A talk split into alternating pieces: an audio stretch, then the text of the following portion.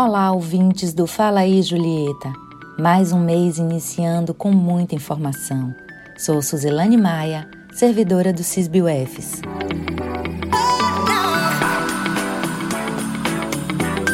Podem se aproximar, ouvidos atentos, porque o episódio de hoje promete. Eu sou Gileide Souza, também servidora do CISBUFs.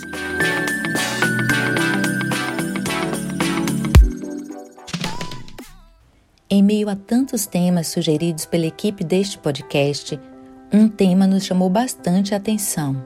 O motivo? Temos vários. É, Suzy. Pouco conhecimento sobre o assunto, vontade de ajudar as pessoas que vivem em um drama relacionado ao tema e não sabem o que fazer, disseminar essas informações e tantos outros. Sem suspense, hoje o nosso bate-papo será sobre a internet e seus perigos cancelamento, stalker e cyberbullying.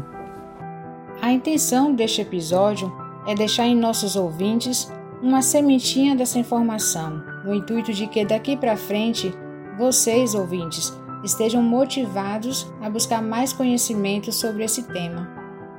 Então convidamos a Isabel Matos, bibliotecária, e Tainá Gomes, embaixadora do programa Cidadão Digital, membro da SaferNet para quem não conhece, SaferNet é uma associação com foco na promoção e defesa dos direitos humanos na internet no Brasil.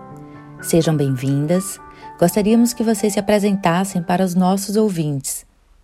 Olá, pessoal.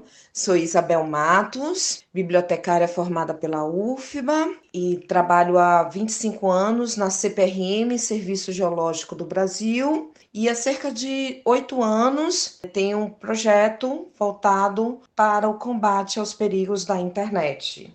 Olá pessoal, eu me chamo Tainá Gomes, sou embaixadora do Programa Cidadão Digital no estado de Sergipe. Também sou atriz em formação, escritora poeta e graduando em psicologia pela Universidade Federal de Sergipe. Estou muito feliz de estar aqui com vocês hoje para a gente conversar sobre esse tema que é super importante não só para a gente entender como construir uma internet mais saudável, mais ética, mais segura, como também pensar os nossos relacionamentos num ambiente offline.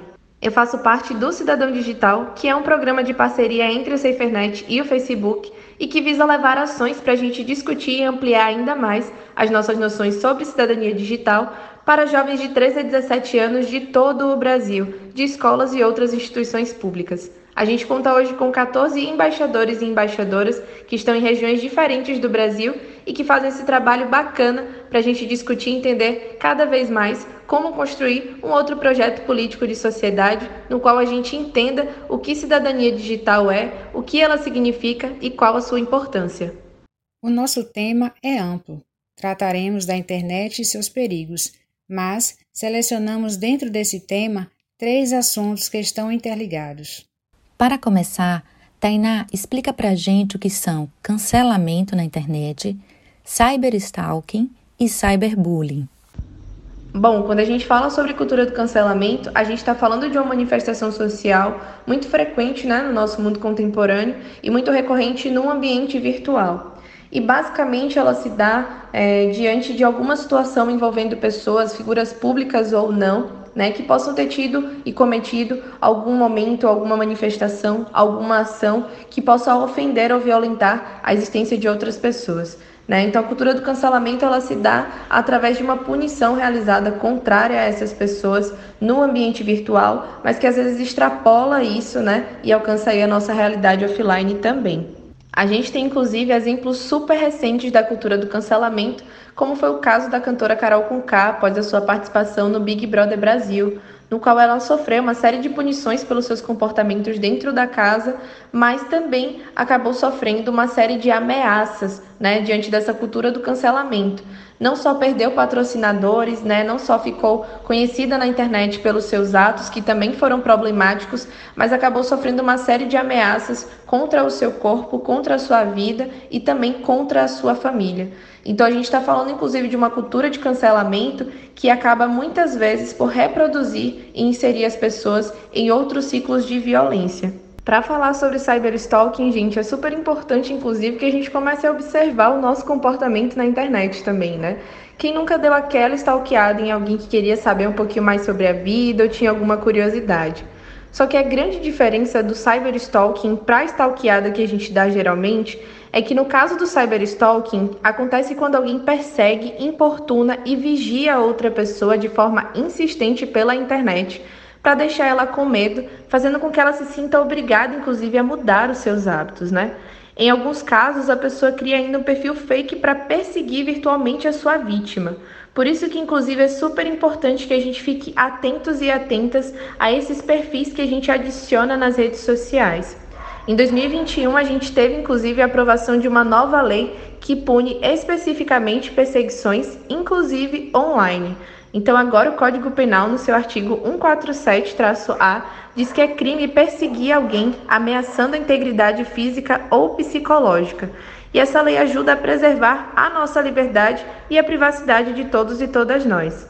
Já o cyberbullying, galera, é uma forma de intimidação que ocorre com frequência nos meios virtuais, seja nas redes sociais ou aplicativos de troca de mensagens, como no WhatsApp, e acontecem geralmente em publicações, em comentários feitos na intenção de humilhar, ofender, intimidar e ameaçar a pessoa. A gente tem inclusive agora né, os haters, como ficaram conhecidos, que são as pessoas que promovem essas espécies de ameaças, intimidações e violências, às vezes até de maneira consciente e intencional. Como perceber que alguém começou a praticar algum desses tipos de crimes contra você? Esse tipo de pergunta é para a gente tentar compreender o momento em que determinadas atitudes não estão mais no âmbito da brincadeira ou do que se pode chamar de normalidade. A gente sempre fala no Cidadão Digital que tem uma grande diferença entre rir com os nossos amigos e dos nossos amigos. Parece só uma pequena diferença aí no português, né? Mas na verdade está falando sobre diferenças gritantes que a gente experimenta na nossa vida. Se a gente está inserido em algum grupo ou contexto social no qual as pessoas fazem é, o que a gente chama, bem entre aspas, de brincadeiras, né? Que nos incomodam, que de alguma forma fazem com que a gente se sinta desconfortáveis e, além disso, faz com que a gente se sinta intimidado, né? Pela nossa existência, pelo nosso jeito de ser e se expressar, a gente pode sim estar tá sofrendo aí um bullying ou um cyberbullying, né? O que a gente gosta, inclusive, de reforçar é que existem muitas maneiras de brincar com os nossos amigos e amigas.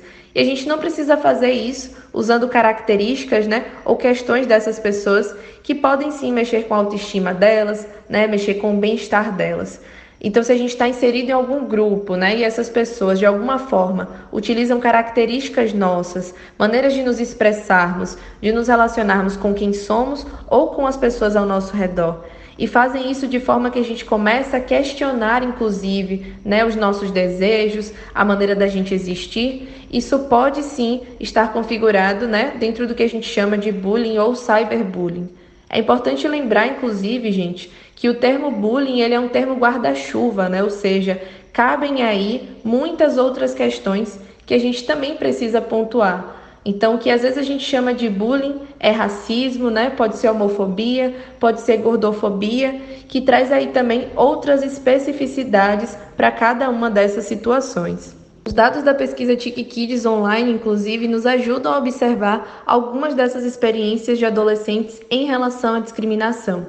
Por exemplo, conforme a idade aumenta, testemunhar essas situações de discriminação torna-se cada vez mais frequente, e essa foi uma experiência relatada por 14% das crianças com idade entre 9 e 10 anos e por 59% dos adolescentes com idade entre 15 e 17 anos.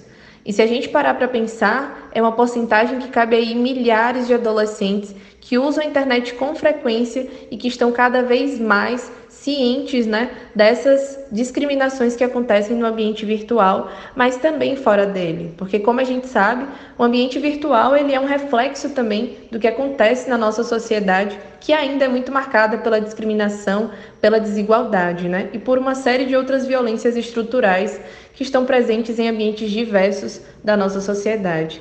Um dos principais destaques, inclusive, são as discriminações pela cor da pele, pela aparência física e por gostar de alguém do mesmo sexo.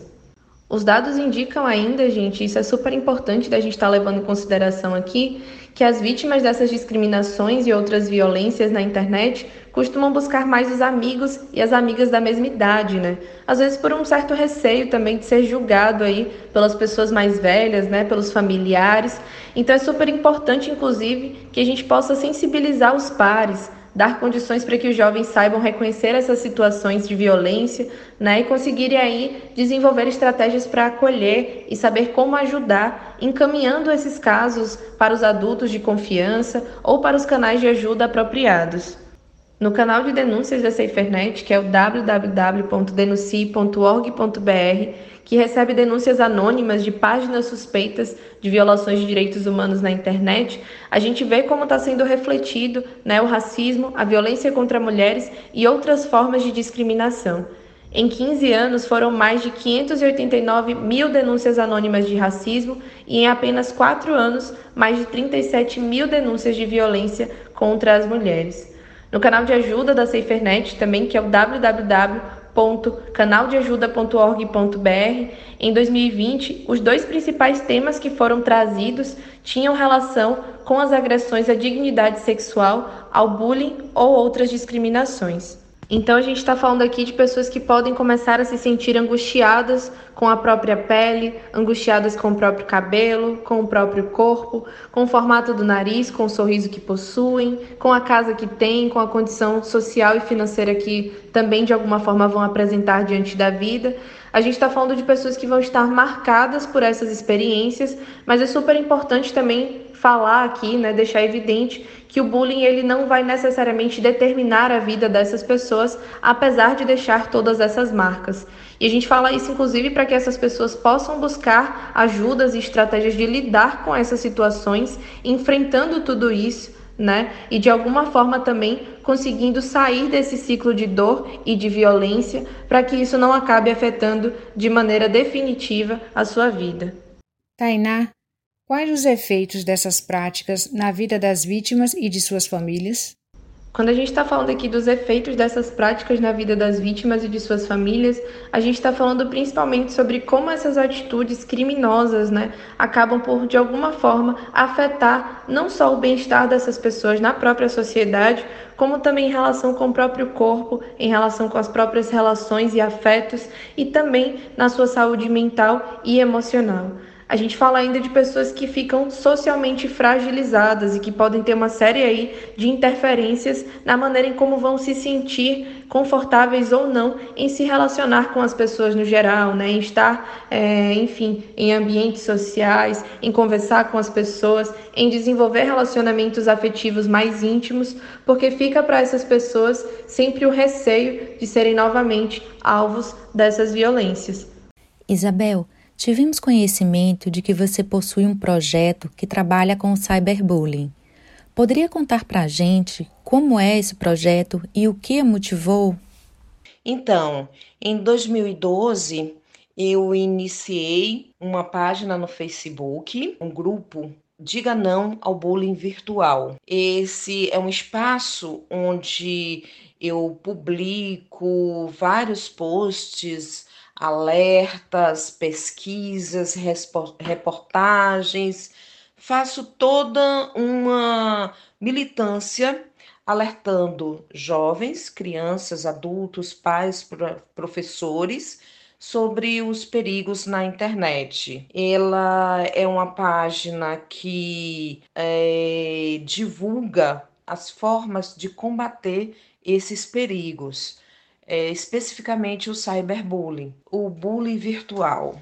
A motivação para a criação desse grupo no Facebook e a minha atuação no combate aos perigos na internet, especificamente o cyberbullying, foi que meu filho de 15 anos foi vítima de bullying virtual ele, através de um jogo de realidade é, simulada, que ele jogava, um jogo chamado Envu, teve uma namorada na internet. E quando a gente percebeu que ele estava muito aficionado no jogo, é, com muito tempo lá no jogo, a gente começou a investigar, a tirar ele do jogo, a conversar com ele, a levar ele para fazer outras coisas.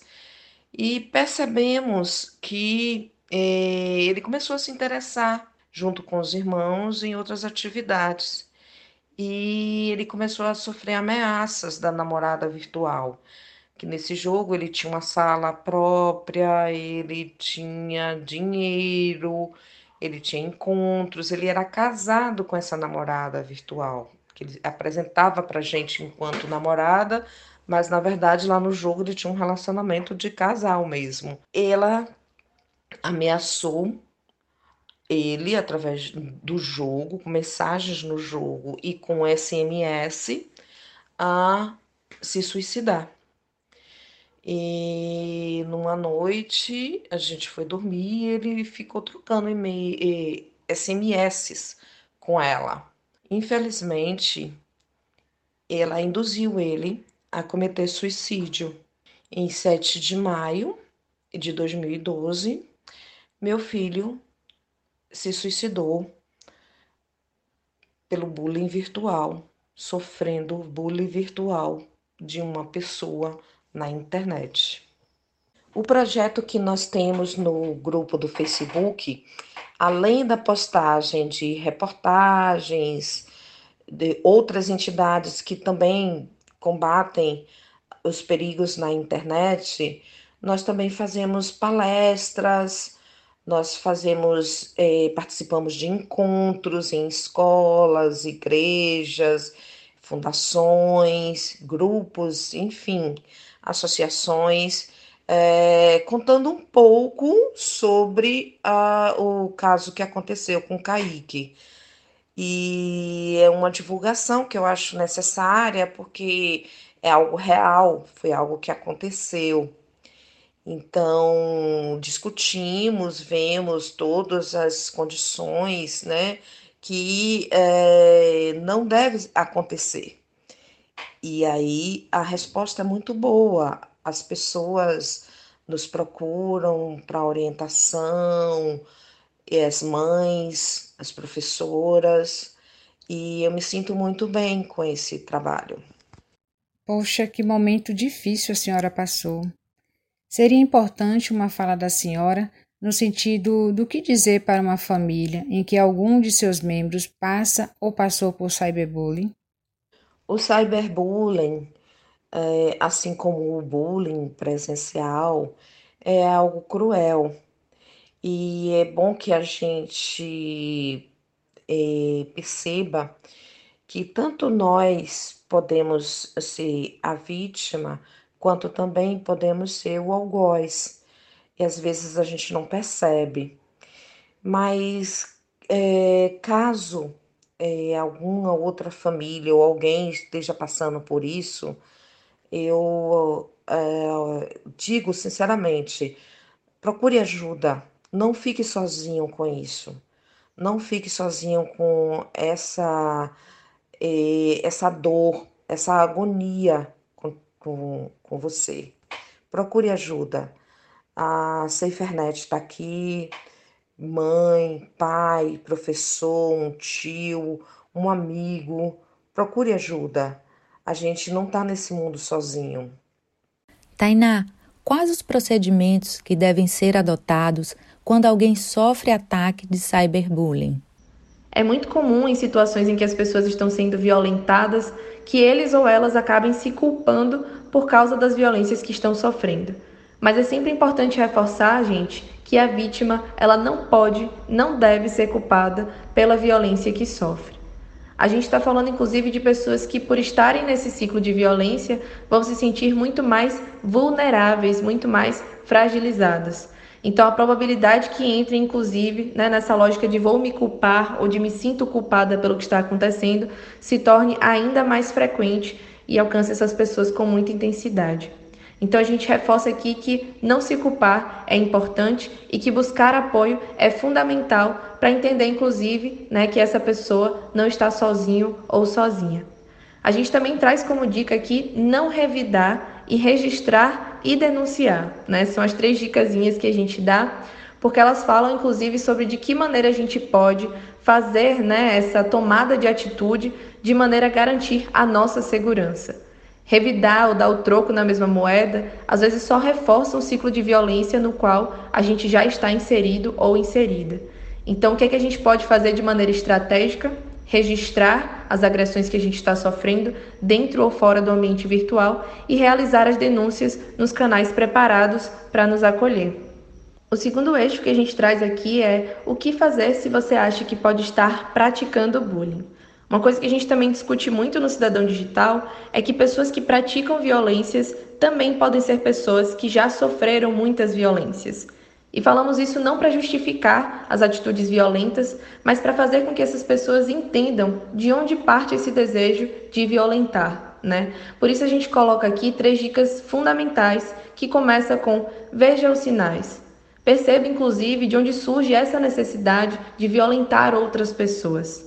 Reconheça o erro, reconheça e se responsabilize pelas atitudes que você tem tido e busque apoio. Pessoas que já sofreram violência, por não entender né, essas violências sofridas, acabam muitas vezes por apenas reproduzir os ciclos, dando continuidade a tudo aquilo que já sofreram. Por isso que é importante que essas pessoas também possam ser acolhidas buscando apoio. E o terceiro eixo é o que fazer se você está vendo alguém sendo vítima de bullying. Não ficar em silêncio, como a gente falou, é uma regra fundamental. Não ignorar e saber que é da sua conta também. Seja você a pessoa que está praticando, sofrendo ou vendo alguém sofrer, acabar com o bullying é da sua conta. Mas a gente também traz outras dicas aqui que são importantes, que é não revidar, lembrando sempre de fazer o registro e denunciar procurando as autoridades. Assim, a gente de alguma forma tenta romper os ciclos de violência no qual essas pessoas estão inseridas, fazendo as denúncias e também demonstrando que estamos preocupados e preocupadas em tornar a nossa sociedade um lugar melhor para todos e todas viverem. Em abril foi sancionada a Lei 14.132 de 2021, que criminaliza o stalking. Já é possível hoje ver os reflexos dessa lei?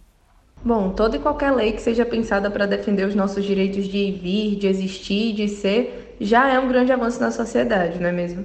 E de alguma forma, se a gente tem hoje uma lei que penaliza essa prática, é muito mais provável que as pessoas pensem e repensem antes de dar continuidade a elas e até que as pessoas que estejam sofrendo e passando por essas situações saibam reconhecer os seus direitos e possam também se sentir um pouco mais seguras na hora de realizar as denúncias. Um exemplo que a gente pode dar é que o Código Penal do país ele não tipifica o bullying como crime, mas a Lei 13.185, que foi sancionada em 2015, prevê que as escolas e outros órgãos públicos desenvolvam ações de combate a essa intimidação sistemática, né, incluindo nas redes sociais, no ambiente escolar. Então, a ideia é educar as crianças e adolescentes para formar uma geração mais consciente e um futuro com mais empatia e respeito pelo outro. E a gente vê que com muito mais frequência agora as escolas têm se voltado para desenvolver ações a respeito desses temas. Então, da mesma forma, né, com essa lei que está aí criminalizando a, o stalking, a gente pode também começar a ver maiores discussões fora do ambiente virtual e dentro dele a respeito das problemáticas dessa prática e de que maneira as pessoas podem, inclusive, desenvolver estratégias para enfrentá-las. Uma palavra que define o episódio de hoje é conhecimento. Precisamos estar atentos a esses termos, suas práticas e saber quais medidas devemos tomar em determinadas situações. Muito obrigada a Isabel Matos, a Tainá Gomes da SafeNet por participarem desse bate-papo tão oportuno e necessário. Então, eu que agradeço o convite para participar desse podcast sobre os a internet e seus perigos. Muito obrigada, Girleide e Suzilane, servidoras aqui da Sistema de Bibliotecas da UFES, minhas colegas. Foi um grande prazer estar aqui e, na oportunidade, agradeço também a SaferNet, que muito me apoiou com materiais, com é, informações, com ações. Anualmente a gente participa do Dia da Internet Segura, que normalmente é no início de fevereiro. Então a, a, a Cefernet é uma parceira nessa luta constante para combater esses perigos na internet. Muito obrigada. Queria agradecer a vocês pelo convite para participar aqui desse podcast. É super importante, inclusive, saber que a universidade tem ampliado esses espaços de discussão sobre assuntos que falam sobre a nossa vida como um todo, né? E dizem respeito não somente à nossa prática no ambiente virtual, mas a toda uma outra construção de sociedade, no qual a gente vai estar aí cada vez mais preocupados e preocupadas com o bem-estar geral e com o nosso bem-estar também, nas nossas relações, em como a gente pensa e se posiciona no mundo. Então agradeço muito por esse convite. Estou bem feliz de estar aqui participando com vocês hoje e gostaria de deixar como uma mensagem final aqui para que a gente se lembre que a gente não só pode sonhar, como também construir uma outra maneira de existir, no qual a gente possa celebrar as diversidades, as nossas escolhas, os nossos desejos e os nossos direitos. Muito obrigada. Ler faz tão bem. Então, Vamos para a nossa indicação de leitura com o Li Recomendo de hoje. E quem nos faz essa indicação é a estudante de pedagogia da UFES, Marlete Novaes. Olá a todas, todos e todes. Eu sou Marlete Novaes, aluna do curso de licenciatura em pedagogia da nossa casa, a UFES, Estou bolsista FAPESB de iniciação científica no grupo de estudos e pesquisas em poéticas orais, dentro da pesquisa Cacimba de Histórias. A minha pesquisa é intitulada O Riso na Tradição do Povo Tuxá, Narrativas de uma Mestra da Oralidade, sob orientação da professora doutora Ana Rita Ferraz, me permitiu, me trouxe para perto de livros escritos por indígenas. E hoje, nessa ciranda de leitura, eu gostaria de indicar Ideias para Andiar o Fim do Mundo, do Ailton Krenak. Krenak é um líder indígena, um ambientalista, que nesse livro em especial tece uma crítica sobre essa falsa ideia que muitos, que muitos têm de que a humanidade está separada da natureza e como reconhecer e levar em consideração a diversidade e não aceitar essa premissa de que o ser humano seja superior aos demais seres. E dessa forma, dentro dessa crítica, ele nos permite ressignificar o nosso pensamento sobre nossa existência. Sobre nossa existência. É um trecho do livro, para mim, que sou contadora de história, que me marcou muito é este. Minha provocação sobre adiar o fim do mundo é exatamente sempre poder contar mais uma história. Então, espero que vocês apreciem esse, essa indicação, apreciem ideia, ideias para adiar o fim do mundo, apreciem o Kranak com tantos outros livros que ele tem e agradeço imensamente ao o convite né, do sistema de bibliotecas da UFES. É, espero que existam outras oportunidades. Desejo a todos, todas e todos que estão me ouvindo um abraço afetuoso e que em breve possamos estar juntos novamente. Suzy, eu acho tão legal poder ter uma referência do livro para poder começar a ler. Verdade, Gerleide. E o Li Recomendo nos ajuda nesse sentido. A indicação de leitura de hoje já vai para minha lista de favoritos. Muito boa. Pessoal, o mês de outubro é muito especial para o CISB. Sabe por quê? É, Gi. Vem aí de 18 a 22 de outubro a Semana Nacional do Livro e da Biblioteca 2021 será totalmente virtual e gratuito. Vocês nem imaginam. Teremos contação de história, mesa redonda, live, palestras com professores e bibliotecários maravilhosos.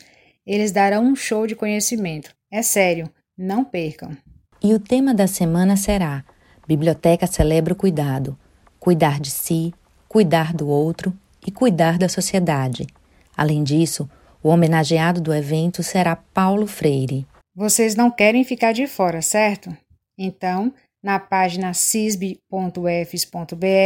estará disponível toda a programação do evento. Segue a gente no Instagram, Facebook, YouTube e na homepage do CISB. Compartilhem, curtam e fiquem por dentro de tudo que o CISB oferece. Nos encontraremos lá no evento. Até a próxima. Grande abraço. Tchau!